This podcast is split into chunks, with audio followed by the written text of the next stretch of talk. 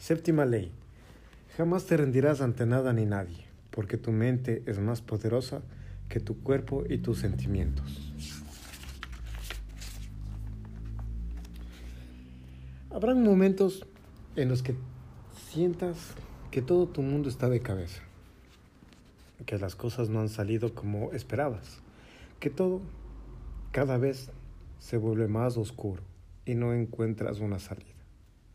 Lo único que te puede ayudar a transformar todo esto que sientes, todo esto por lo que estás pasando, sin importar cómo estés, sin importar qué tanto te esté afectando, es tu mente. Esta es la que te dará ese poder que te impulsará a salir de, de esa oscuridad. La vida es un gran martillo que te golpeará una y otra vez, pero tú decides si esos golpes te parten a la mitad o dependiendo de qué tan intenso sea el fuego que llevas en tu mente, te forjarán como al hierro incandescente. Manuel Sotomayor. En esta ley quiero platicarte de un personaje muy especial en el mundo del deporte. Para ser exactos, en el mundo del boxeo. Esta persona sin duda ha sido uno de los pesos pesados más imponentes que han existido. Un peleador que tenía uno de los uppercuts más potentes que han existido. Él es Mike Tyson, un boxeador implacable, con una fuerza extraordinaria y al pelear un instinto animal como pocos. En estas peleas existía una característica muy particular. Cada vez que Mike pisaba el cuadrilátero, las peleas se terminaban en los primeros asaltos, debido al famoso uppercut que Mike poseía.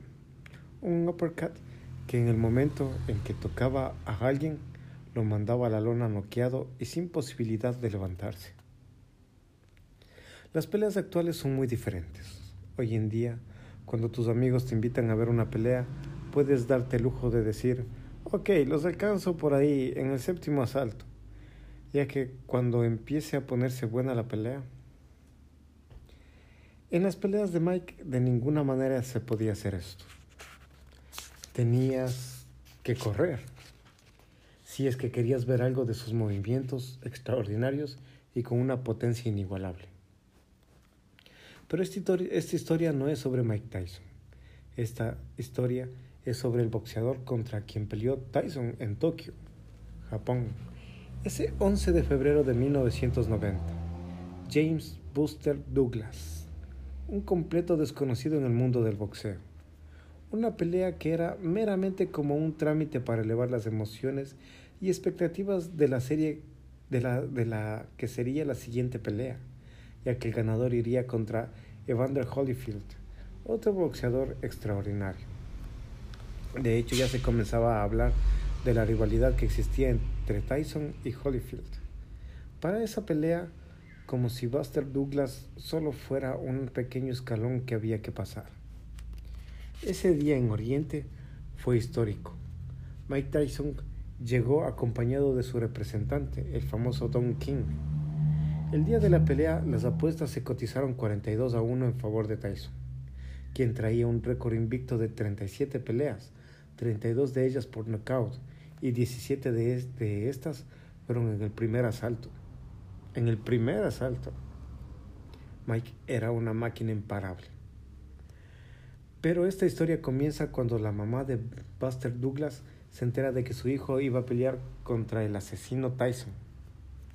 Imagina cómo se pondría tu mamá si se enterara de que vas a pelear contra Mike Tyson. Mi mamá se iría de espaldas. Pero con la mamá de Buster sucedió todo lo contrario. Su mamá era de, de esas mamás de carácter muy fuerte. De hecho, en una ocasión, cuando Buster era niño, llegó llorando a, a casa y le dijo a su mamá que otro niño lo había amenazado con pegarle. Ella se le acercó y le dijo, más te vale que no dejes que te peguen porque si no, seremos dos los que te golpearemos. Con esta misma actitud respondió su mamá cuando se enteró de que su hijo pelearía por el campeonato mundial de pesos pesados. Ella desde un inicio dijo que su hijo le ganaría a Tyson. A partir de ese momento, en cada lugar que visitaba a la mamá de Buster, les decía a todos que su hijo iba a ganar, que no quería a Mike Tyson. En una ocasión estaba la mamá con todas sus amigas diciéndoles que su hijo iba a ganar. De pronto llega Buster y escucha lo que, lo que su mamá estaba diciendo. Él, molesto, le dice, mamá, no estés diciendo eso, voy a pelear contra Mike Tyson. Ya deja de decir que voy a ganarle. Esto a su mamá no le importó. Ella seguía diciendo y diciendo que su hijo ganaría. Pero todo cambió, eh, todo cambió cuando justo días antes de la pelea la mamá de Buster Douglas fallece. La mamá que todo el tiempo estaba diciendo que su hijo ganaría. Muere días antes de la pelea. Imagina cómo estaba Buster. Esto fue algo devastador, pero tenía que seguir adelante, porque la pelea ya estaba lista y tomó la decisión de, enfrentar a Mike Tyson, prometiéndose a sí mismo que esta pelea se la dedicaría a su mamá, quien ya no estaría en cuerpo presente, pero sí viéndola desde un lugar muy especial. Llega el momento, suena la campana ante más de 32 mil espectadores y millones de personas viendo los televisores. Comienza el primer asalto. Mike, como siempre, sale como un toro ansioso por noquear a Buster, lo más rápido posible, tal y como era su estilo. Comenzó a soltar los bombazos, golpes llenos de poder al cuerpo de Buster. También desde un inicio Buster respondió de la misma forma, y cuando finalizó el primer asalto, todos estaban a la espera de que en el segundo round fuera donde Tyson noquearía a Buster. Suena la campana para el segundo asalto. Mike sale adelante con todo, dispuesto a noquear en este asalto a, Buster. Pero conforme pasaban los segundos de este asalto, el público comenzaba a preguntarse por qué Buster no retrocedía. Cuando Mike tiraba un golpe, él tiraba dos. Esto comenzó a crear una expectativa mucho mayor para el público. Los gritos, las emociones, los comentarios, todo estaba al máximo. Finalmente había alguien que no huía de los poderosos y temidos puños del campeón Tyson. Esto provocó que los siguientes asaltos fueran cada vez más emocionantes. Conforme pasaban los minutos, Buster cobraba más confianza, pasando por el tercero, cuarto, quinto, sexto, séptimo asalto. Esto parecía una verdadera guerra entre dos titanes, en donde ninguno estaba dispuesto a perder. Al llegar al octavo asalto, Mike, desesperado por defender su título y su fama de invicto, salió con una mirada y decisión como si fuera el primer asalto. Golpeó y golpeó y golpeó a Buster, hasta que de pronto, entre las combinaciones de golpes, liberó una verdadera bomba, un golpe como ninguno en toda la pelea, su famoso y temido uppercut, el cual logró impactar justo en la barbilla de Buster Douglas un golpe que levantó la barbilla de Douglas a más de 45 grados, llevando, llevando los ojos de Buster a mirar los reflectores, que se encontraban en lo más alto del estadio. Las piernas de Douglas se doblaron como si fueran de plastilina. Su cuerpo no le respondió y cayó, tal como un gran árbol que está alado, azotando con todo el peso de poco más de 231 libras en la. En ese momento comenzó lo que todo boxeador teme y que quisiera jamás escuchar, el conteo del referee. El conteo inició y parecía ser en cámara lenta. Uno, dos. En el segundo dos, Buster golpea el suelo con el puño, haciendo alusión a su desesperación y coraje por haber caído. Permanece en el suelo solamente apoyado con su brazo derecho. El referee dice tres, cuatro, y Buster parece no moverse. Podemos imaginar que solo hay algo en su mente, y es el recuerdo de la promesa que se hizo, en la, en la que dedicaría esta pelea a su mami. En él seguía aún tirado en la lona, y él seguía tirado aún en la lona.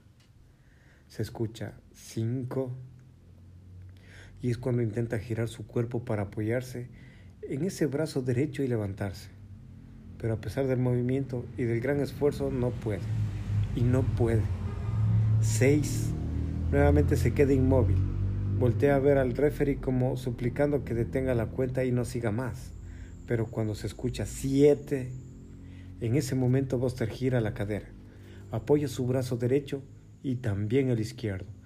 Y como cuento de hadas, todo el público impactado, honrados de poder ver el ejemplo claro de un guerrero, sin importar si sus piernas ya no le responden, sin importar si todo el cuerpo no responde, Buster Douglas se levanta en el segundo nueve del conteo.